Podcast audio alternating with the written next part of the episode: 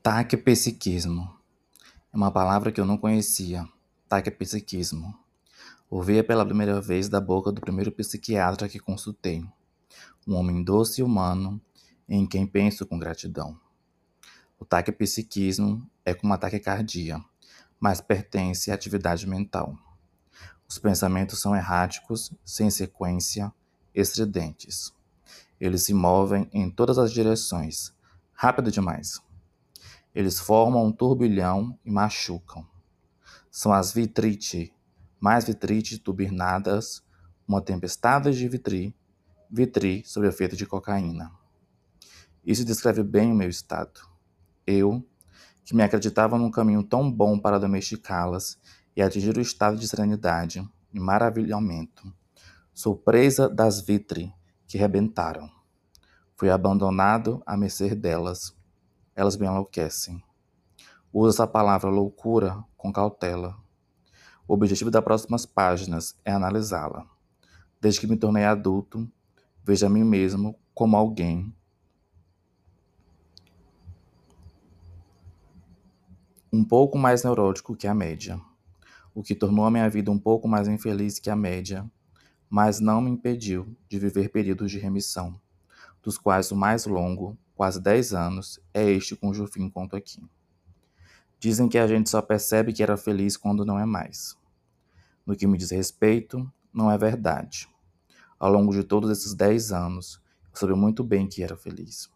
E me alegrava com isso, eu agradecia aos deuses, agradecia ao amor, agradecia a minha própria sabedoria e queria, na medida em que isso dependia de mim, proteger essa felicidade. Continuei querendo isso ao longo de toda essa crise, mas também a querer o contrário. Queria o desastre tanto quanto a paz, e oscilei, sem parar, insuportavelmente entre um e outro.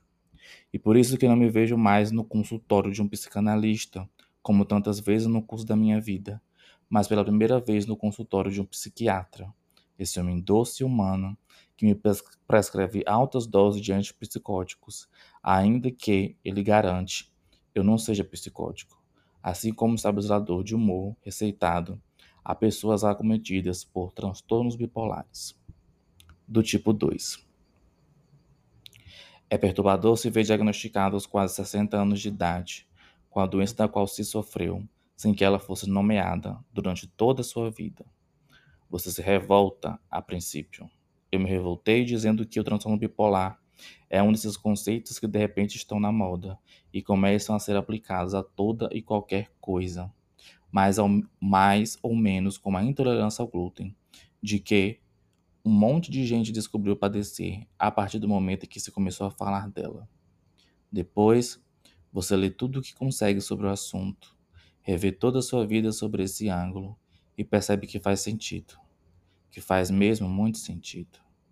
Que durante toda a sua vida você se, você se viu submetido a essa alternância de fase de excitação e de depressão, que naturalmente é o caso de todos nós, pois nosso humor é sempre mutável. Mas existem pessoas, e eu faço parte desse grupo, ao que parece 2% da população, para quem esses altos são mais altos e esses baixos mais baixos para a média, de tal modo que essa sucessão se torna patológica. O ponto, que esse, o ponto em que esse diagnóstico não faz sentido à primeira vista é o que diz respeito à chamada fase maníaca. Disso que até nos anos 1990, chamada psicose maníaco-depressiva. O estado maníaco é aquele em que as pessoas andam nuas na rua ou compram três Ferraris de uma vez, ou explicam fervorosamente a quem quiser ouvir que é preciso comer goiabas, muitas goiabas, para salvar a humanidade da, da Terceira Guerra Mundial. Conheci um garoto que fazia esse tipo de coisa e que, passada a crise, ficava aterrorizado por tê-las feito. Ele se suicidou, como parece fazer 20% dos bipolares. Uma estatística mais confiável, sinto dizer, que é a de Shogun Trumpta, a respeito do tempo do cérebro dedicado ao, ao presente. Eu me enternecia com esse garoto brilhante e desesperado. Nunca pensei que sofria do mesmo mal que ele. Depressivo, sim. Como honestamente assumi ao preencher o questionário Vipassana, eu atravessei, além do que se pode chamar de fases ruins, dois períodos de depressão verdadeira: depressão severa, aquela que faz você quase não se levantar durante muitos meses, não conseguir mais cumprir tarefas básicas da vida e principalmente não conseguir mais imaginar que alguma coisa vai acontecer. É a característica da depressão. Não é possível acreditar que um dia as coisas vão melhorar. Os amigos, bem intencionados, lhe dizem: você vai sair dessa. E, estraçalhado, você até se ressente deles. Dizer isso é tão distante da realidade, é tão óbvio que eles não sabem do que estão falando.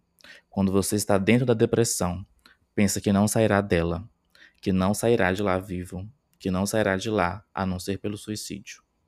Se não se suicidar, no entanto, você sai de lá, cedo ou tarde. E uma vez que você saiu, você passa para o campo dos amigos bem-intencionados. Não consegue mais evocar aquele estado de aflição intolerável e aparentemente eterno. Quando era jovem, tive uma viagem horrível com cogumelos alucinógenos. Eles me mandaram para o inferno, cuja característica é ser aterrador e não acabar nunca. Eu estava lúcido no meu pesadelo. Cheguei a pensar com lucidez, sem pânico. Tomei a substância tóxica, esse efeito vai durar o tempo da digestão. Em 8 ou 10 horas vai ter passado. Só precisa aguentar até lá. Pensava isso para me tranquilizar, e era sensato e verdadeiro, mas ao mesmo tempo me perguntava: será que eu vou aguentar? Daqui a 8 ou 10 horas eu ainda vou estar vivo. Saí vivo e sei que quando você se vê de volta entre os vivos, você relativiza o inferno. Esquece bem rápido o horror que há nele e é isso que, nessas páginas, eu gostaria de não fazer. Como disse Celine, a grande derrota, no fundo, é esquecer, e sobretudo aquilo que faz você e sobretudo aquilo que faz você morrer. Em resumo, para minha infelicidade, eu conheço a depressão, mas as minhas primeiras consultas psiquiátricas ainda ignoro que, na definição de transtorno bipolar, o polo oposto ao engolfamento depressivo não é necessariamente espetacular. O estado espetacular de euforia e desinibição, que leva ao suicídio social e muitas vezes ao suicídio em si, mas também, frequentemente, aquilo que os psiquiatras nomeiam como hipomania, o que quer dizer, simplesmente, que você pira, mas não na mesma proporção. Você não sai na rua nu em pelo. Você apenas é um joguete desse psiquismo cujo nome aprendi há pouco. Você é bipolar tipo 2, agitado, ser necessariamente eufórico, mas por vezes também sedutor, cativante, muito sexual, aparentemente no auge do seu vigor, mais inclinado a tomar decisões que mais tarde vai se arrepender, com certeza, do que as decisões certas e de que nunca será preciso voltar atrás. Depois, é a certeza contrária que se impõe. Você entende que fez a pior coisa que poderia ter sido feita. Tenta consertá-la e piora ainda mais a situação. Você pensa uma coisa e ao contrário dela. Você faz uma coisa e depois o contrário dela, em uma sucessão alucinante. O pior, quando você costuma sinalizar como eu, é que, uma vez feito o diagnóstico, identificado o modo de funcionamento, você adquire um distanciamento mas esse distanciamento não serve para muita coisa, ou apenas para passar a ter consciência de que não, se, não importa o que você pense, diga ou faça, você não pode mais confiar em si mesmo, pois você é duas pessoas em uma só, e essas duas pessoas são inimigas.